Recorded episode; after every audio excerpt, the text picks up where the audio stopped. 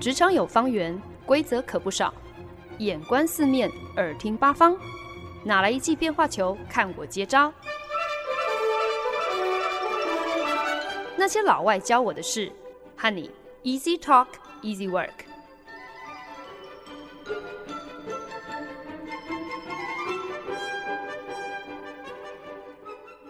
您现在收听的是《那些老外教我的事》，我是节目主持人焕恩。今年金球奖荣获两项喜剧类电视剧集提名，并一举拿下了最佳男主角奖的电视影集《Ted Lasso》，我觉得这是一部需要被更多人看见的电视剧。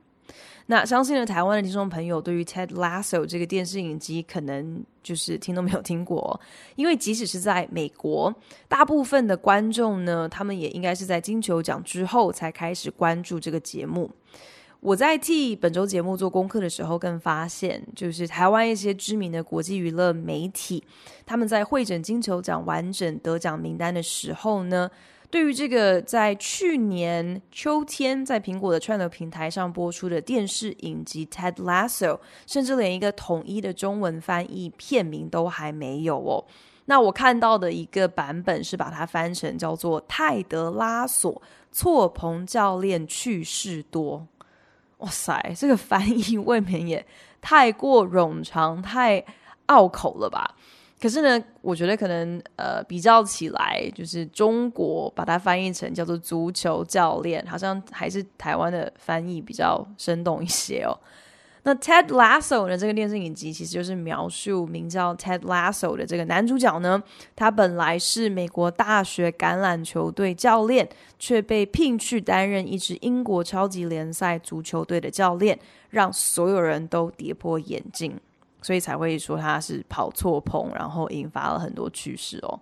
那可能听到这边，对大部分人来讲哦。呃，就觉得诶，这个剧情设定我一点兴趣都没有，因为你可能会说，诶，我不懂美式橄榄球啊，我也完全没有在迷足球的，所以这个影集肯定不会是我的菜。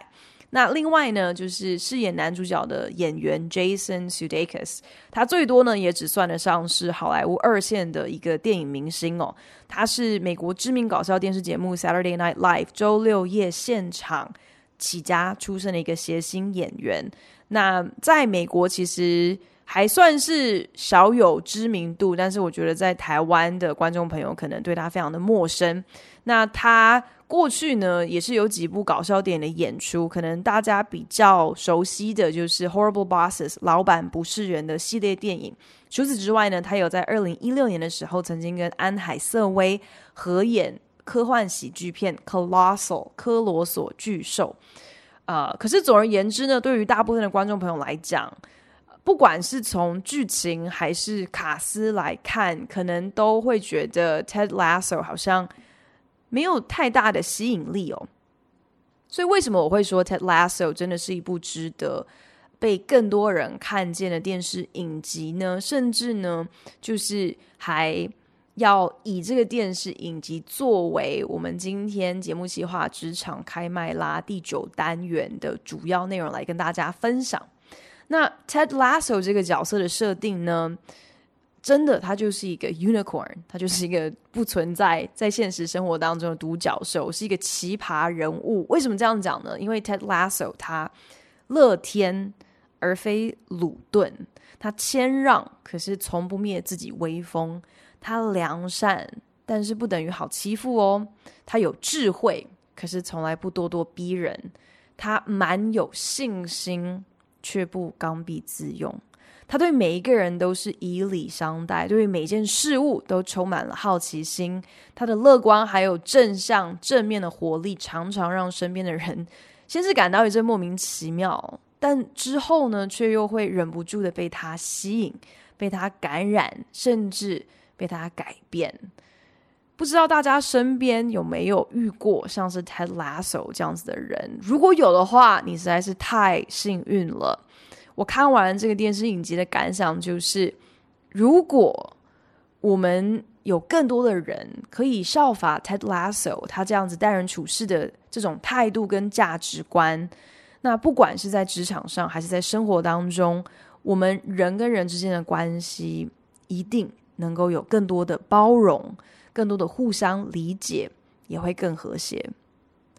Ted Lasso 这个影集呢，之所以特别，就是像是一股清流哦，不只是因为我们过去这一年真的全世界都过得糟糕透顶，好像每一天新闻里面充斥的都只有天灾人祸，还有瘟疫哦。生活当中呢，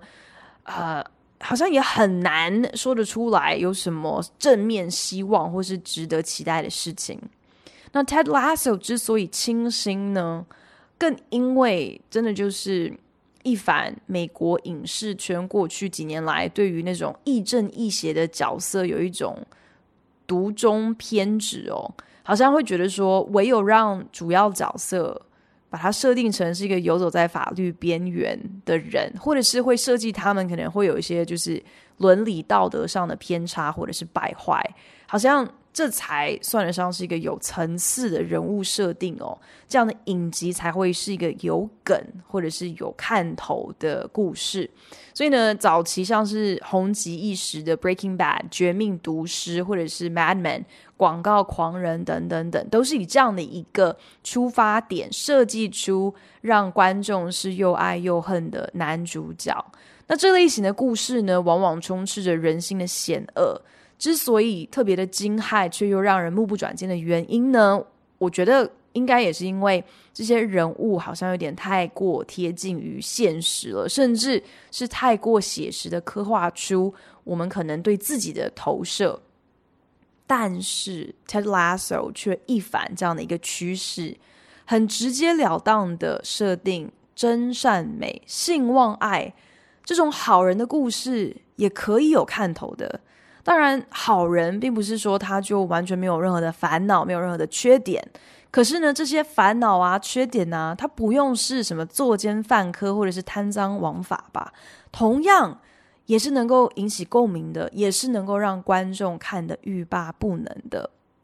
有的时候呢，真的并不需要搞什么烧杀掳掠，然后让惊悚指数可以百分百哦，才能够吸引人家的注意。或许更有效的一个吸金策略，并不是在揭发那些可能让我们有点蠢动的人心丑恶，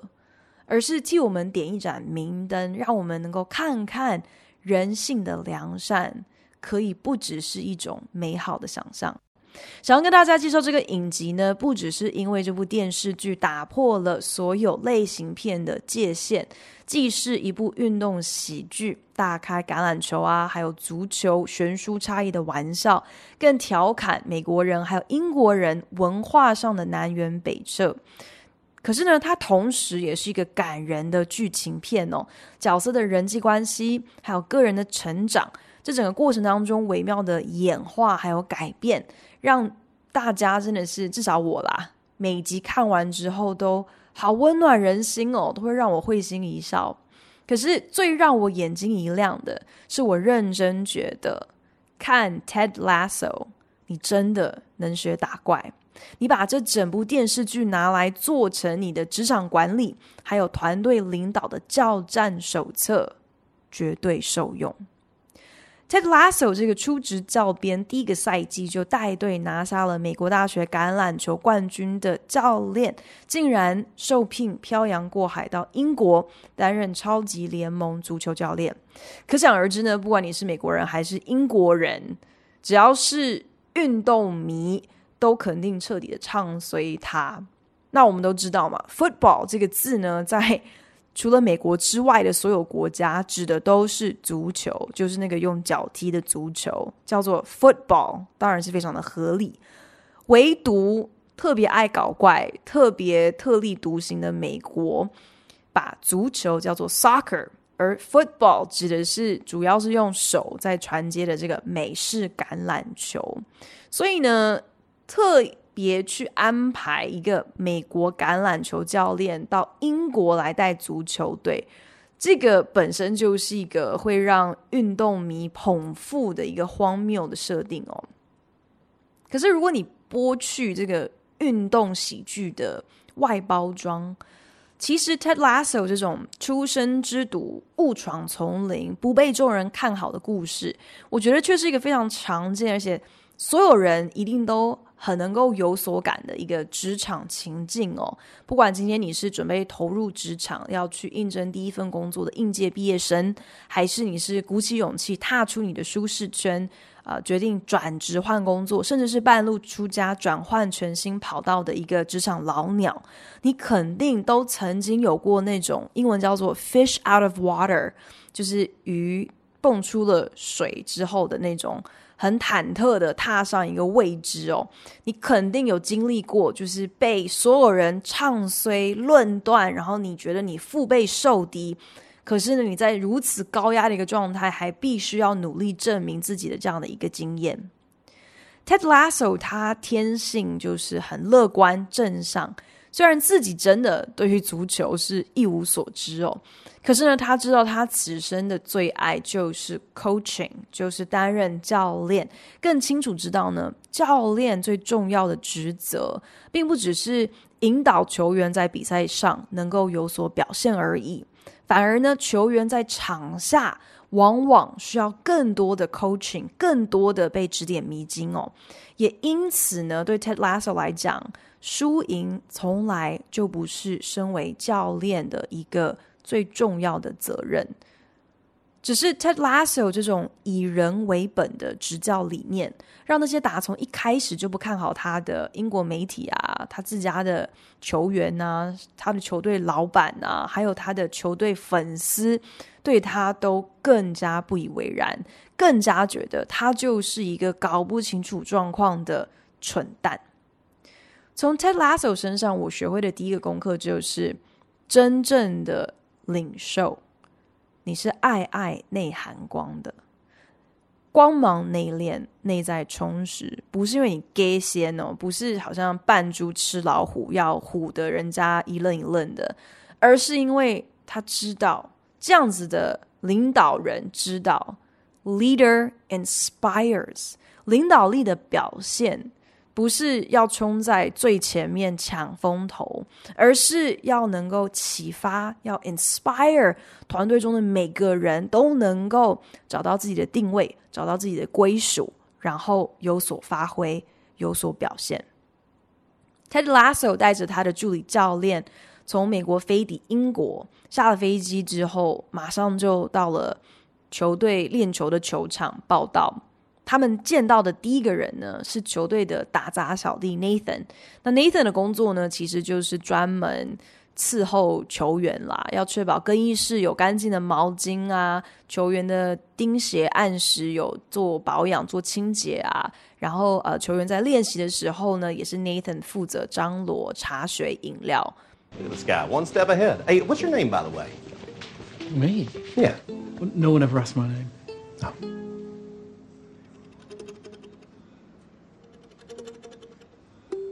I mean, whenever you're ready. Oh, um, it's Nathan. Nathan! Oh, I love that name.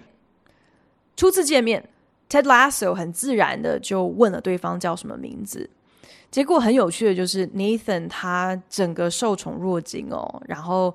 呃真的是惊魂未定，还喃喃自语说：“呃，从从从来没有没有人在乎过，会想要知道他叫什么名字。”半晌还不知道 Ted Lasso 是认真的想认识他，要。他在那种很尴尬的沉默当中等待 Nathan，突然想起自己叫什么名字，主动告诉对方他叫什么名字，Ted Lasso 都愿意哦。即使是这么一个小动作，问人家叫什么名字，却可以从中看出来，作为一个领袖，特别是一个初来乍到的领袖，有的时候呢，你要来表明自己的存在，要在别人心中可以留下一个深刻的印象。你不一定需要震撼教育，诶，去好像比赛谁的嗓门大，谁的拳头硬。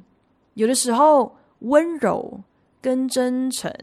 更得人心，更能够 inspire 你的手下，更能够让他们知道，今天不管他们的头衔、位阶、资历是什么，他们都被看见。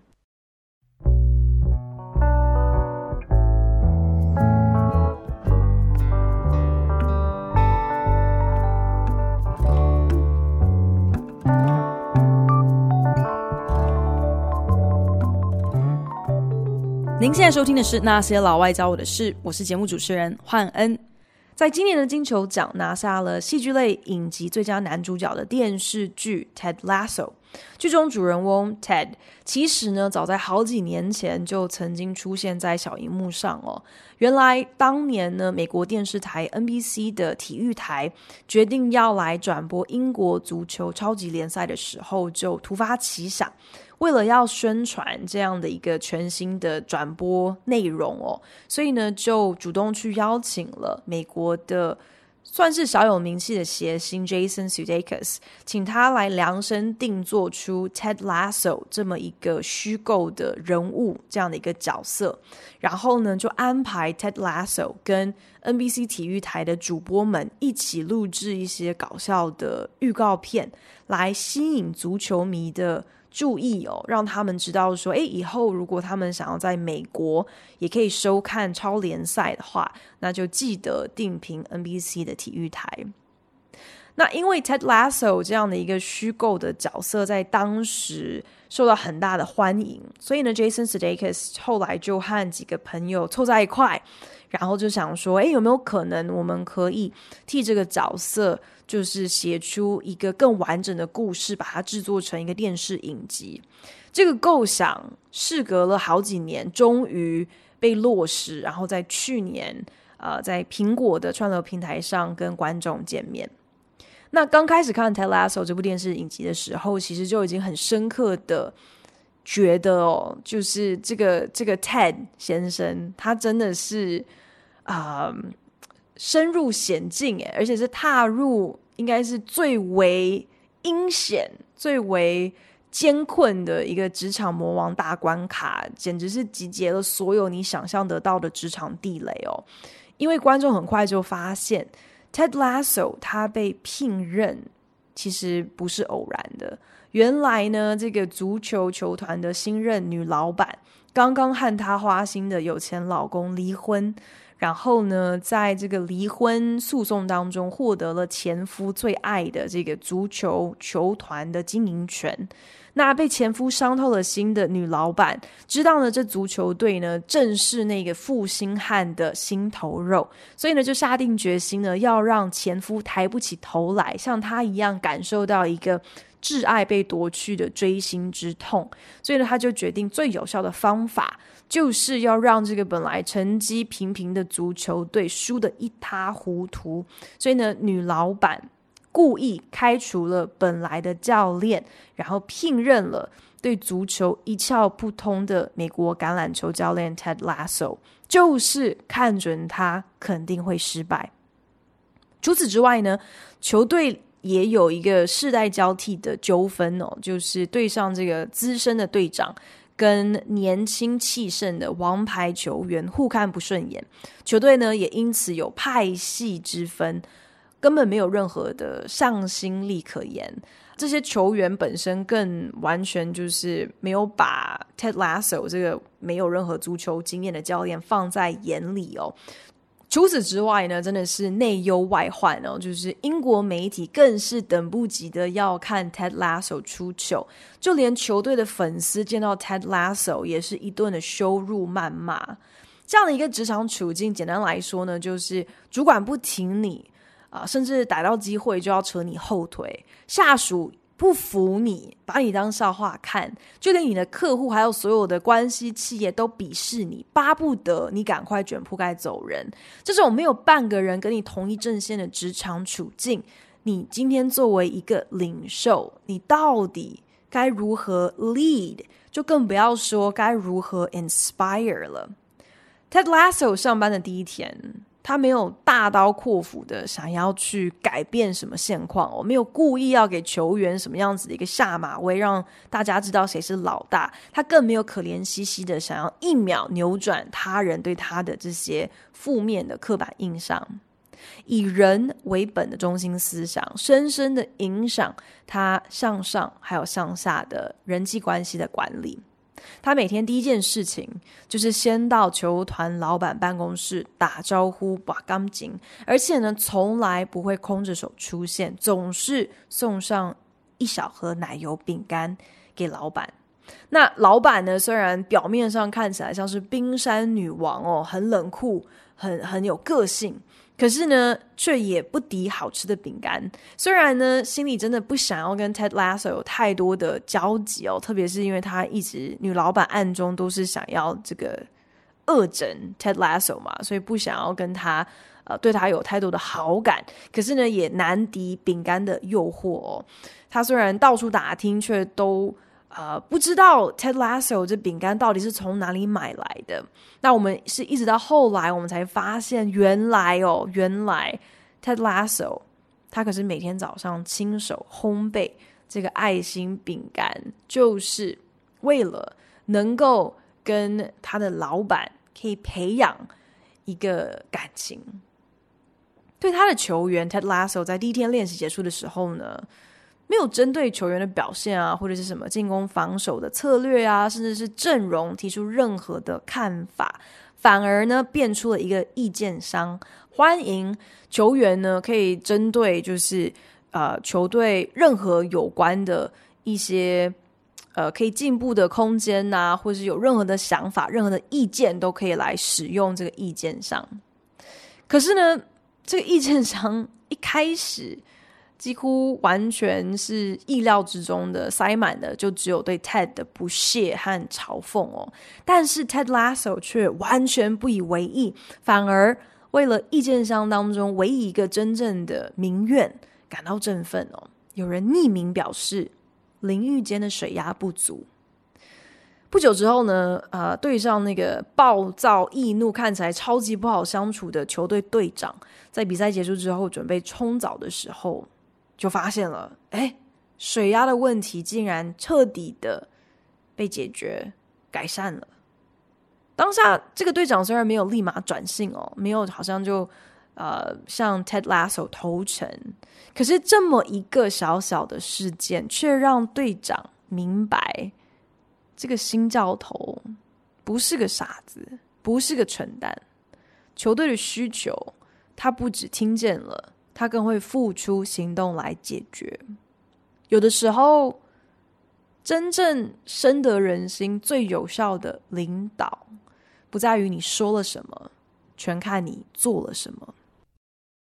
当所有人一面倒都排挤你、都唱衰你的时候，老板恶整你，下属懒得理你，你到底该如何逐一的来扭转劣势，把这些烦你的人都拉拢过来，变成跟你同一阵线呢？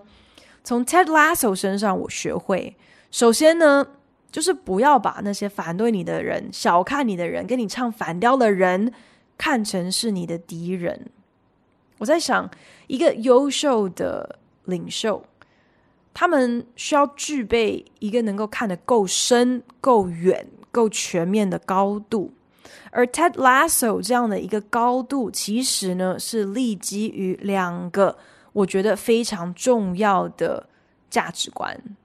一个就是一视同仁的同理心，还有不分你我的团队情。可是呢，两者要能够运用得宜，领导者需要具备一个因材施教的洞见和智慧，绝对不要想靠单打独斗，靠一个人的力量。就可以去改变一个组织，改变一个团队哦。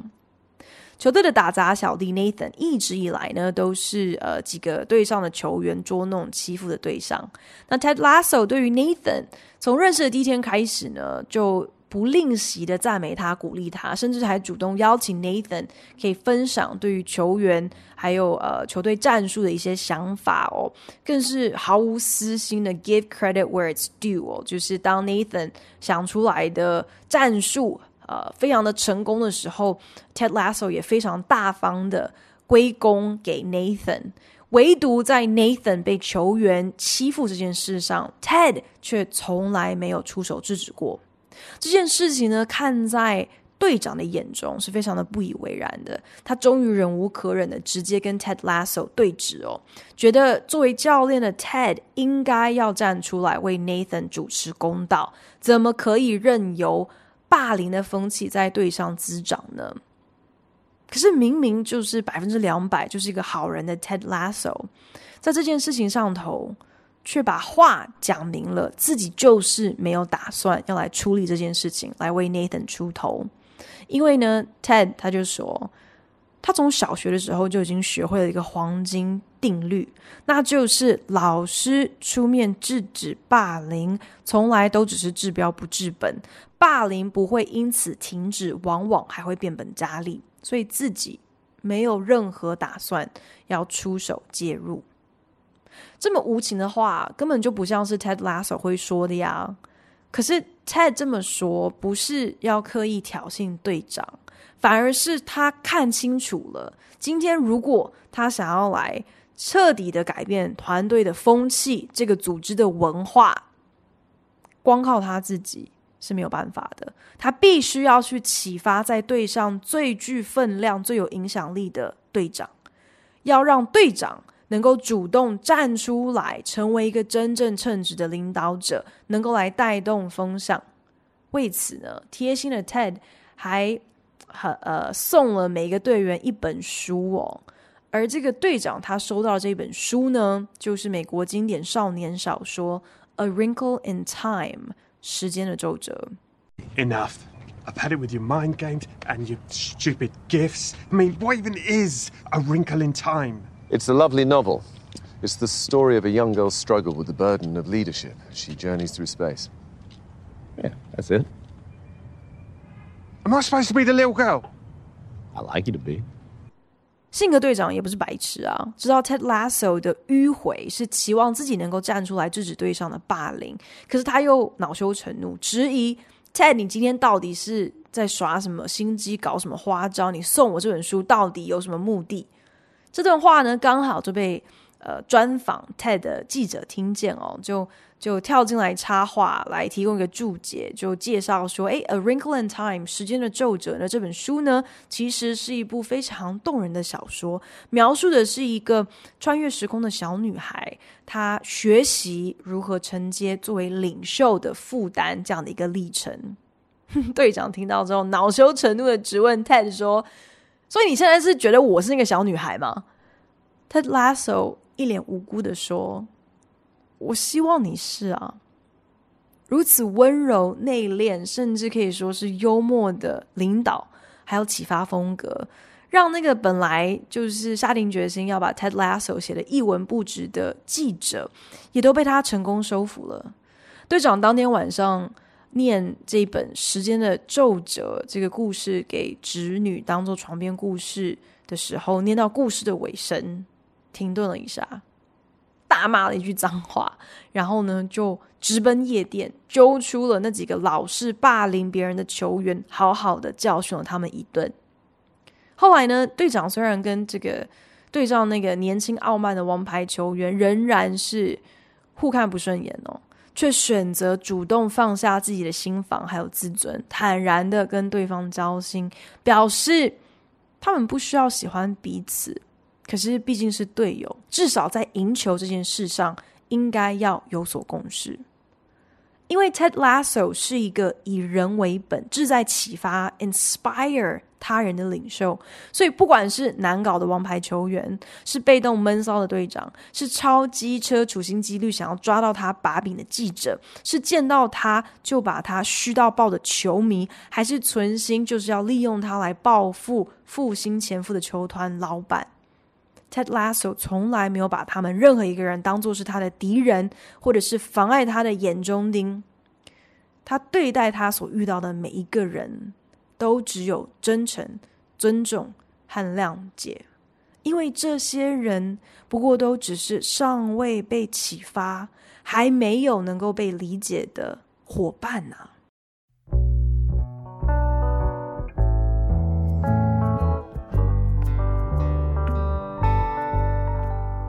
本节目由好家庭联播网、台北 Bravo FM 九一点三、台中古典音乐台 FM 九七点七制作播出。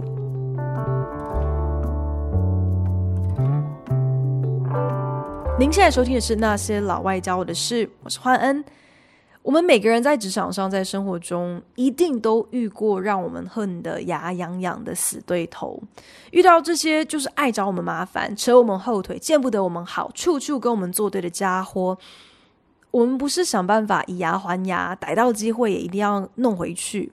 不然呢，可能就是两手一摊，自认自己就是倒霉，或者是有人甚至有一种说法，就是啊，就当做是我上辈子欠他的啦之类的。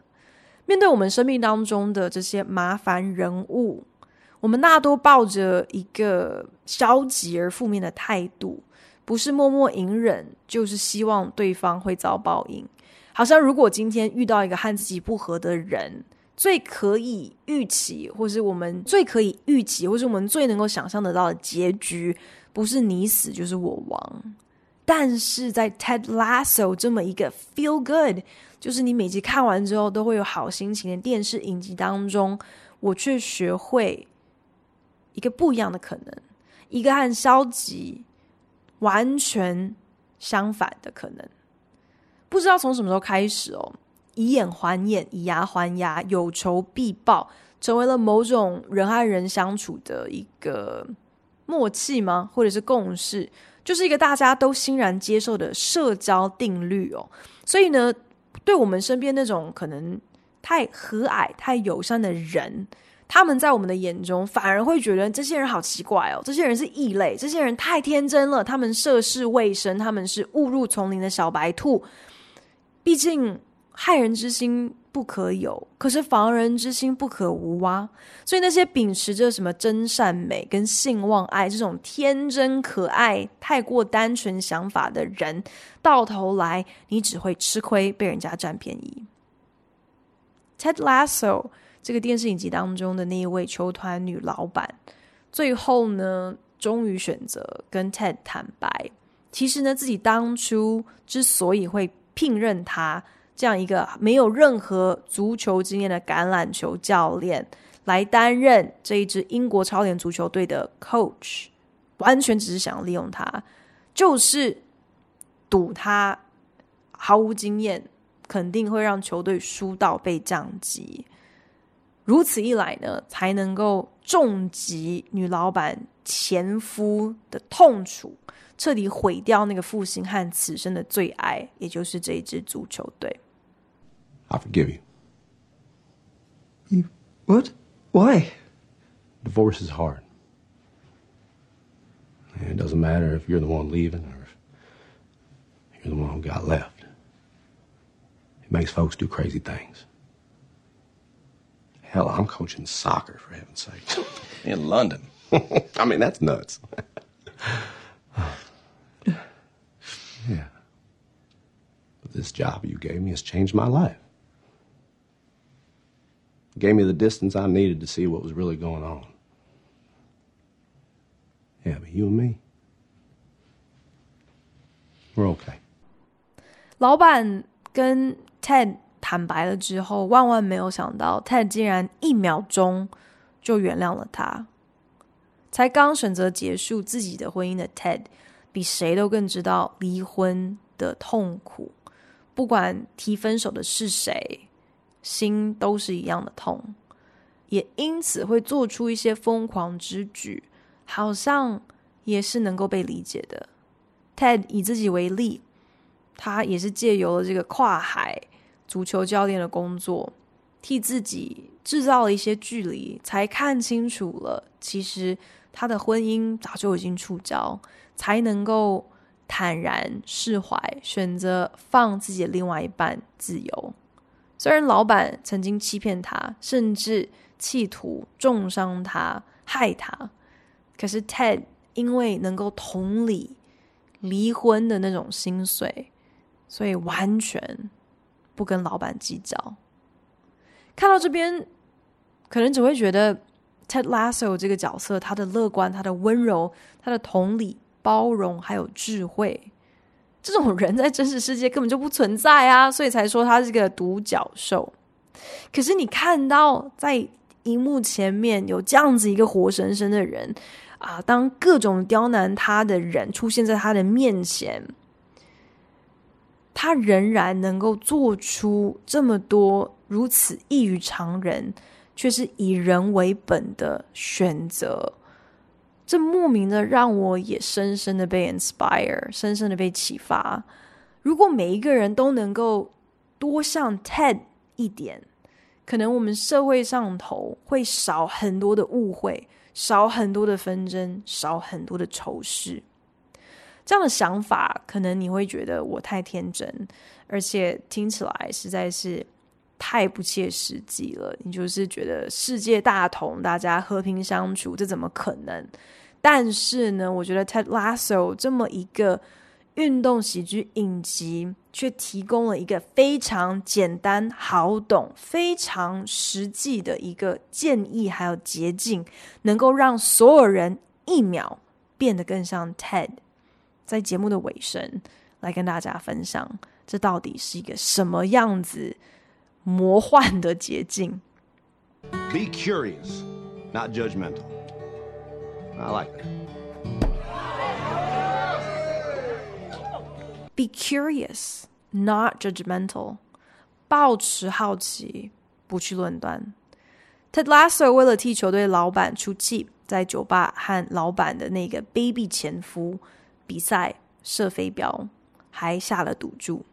那这个前夫呢，对自己的射飞镖功力非常的自信哦，所以呢，一口气就答应了这个赌局。到比赛的关键时刻，Ted 必须一连三支飞镖都要命中目标才能够胜出。可是呢，他却老神在在的跟酒吧在场的所有人说，他这一辈子都被别人轻看。曾几何时呢，他也为这件事情感到非常的挫折。直到有一天，他在墙上看到了美国诗人怀特曼说过的一句话：“Be curious。” Not judgmental，抱持好奇，不要去论断。他才赫然惊觉，过去那些小看他的人，没有一个人是 curious 的，没有一个人有好奇心。他们每一个人都认定自己什么都知道，什么都已经懂了，所以他们自以为是的去论断所有的人事物。Ted Lasso 接着说，他当下就明白了，那些人。会瞧不起他、小看他，其实跟他是谁、是一个什么样的人，根本一点关系都没有。因为如果那些人真的有好奇心，他们肯定会问问题的。比方说，他们就会问说：“Hey Ted，你常玩射飞镖吗？”讲到这边，大家应该都可以想象得到那一场赌局比赛射飞镖。最后到底鹿死谁手了吧？看完了《Ted Lasso》这个电视影集，我学会了怎么样子做一个 leader，可以用什么样子的创意、什么样子的温馨、什么样子的方式去 inspire，怎么样子去因材施教的启发你身边的人，不管是你的下属还是你的上司。但是这个影集更教会我。一个与人和睦最简单却也是最宝贵的关键，那就是 be curious, not judgmental。当你抱持着好奇心，去更多认识身边的人，不分你我的去关心、去学习、去提问，不是以一个敌意、一个嘲讽、一个批判的眼光去看待他人的时候，那我真的觉得我们的世界。这个社会，以至于我们自己个人的人际关系，能否多一点信望爱跟真善美？这没有不可能，从你我就可以开始。